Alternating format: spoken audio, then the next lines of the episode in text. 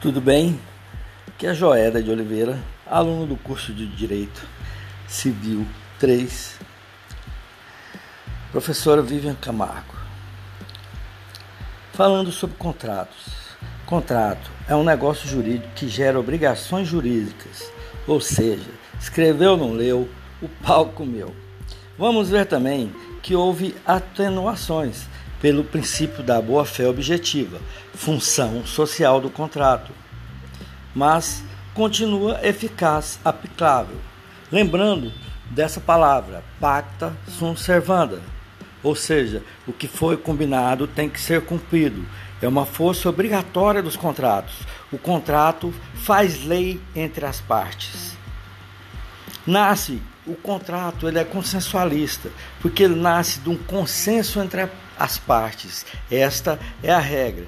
Por exemplo, na compra e venda, na doação, no leasing, no seguro, na locação, na fiança, na empreitada, no mandato, na permuta, é, nasce do consenso.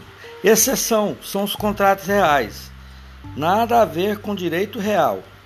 Contrato real é aquele que, para existir juridicamente, é necessário a entrega do bem, da res, comodato mútuo e depósito. O pacta sunt servanda existe um quarto contrato real, que não é unânime na doutrina. O, por exemplo, uma doação manual de pequeno valor, a qual se segue imediatamente a entrega da coisa. Exemplo, eu dou uma caneta ou você paga um almoço para uma pessoa, dá o dinheiro para ela almoçar, isso aí é uma doação manual. Das exceções, por exemplo, eu empresto meu carro, é um comodato e é real.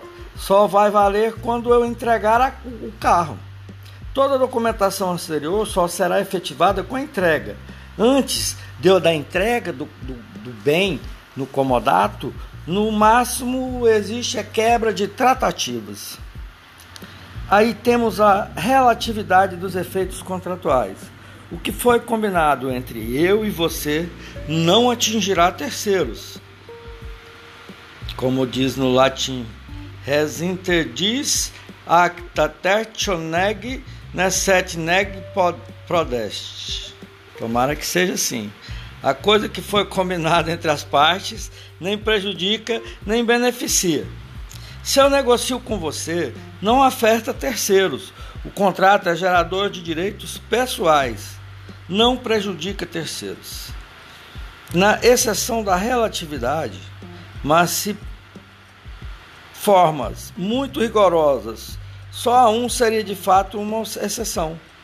Por exemplo, você tem que colocar estipulação das obrigações ou dos benefícios em favor de terceiros promessa de fato de terceiro ou contrato com pessoa a declarar, ou seja, quando você vai pegar aquela pessoa e vai, vai colocar lá para aqui ó, ainda vai ter uma terceira pessoa para poder responder por essas obrigações.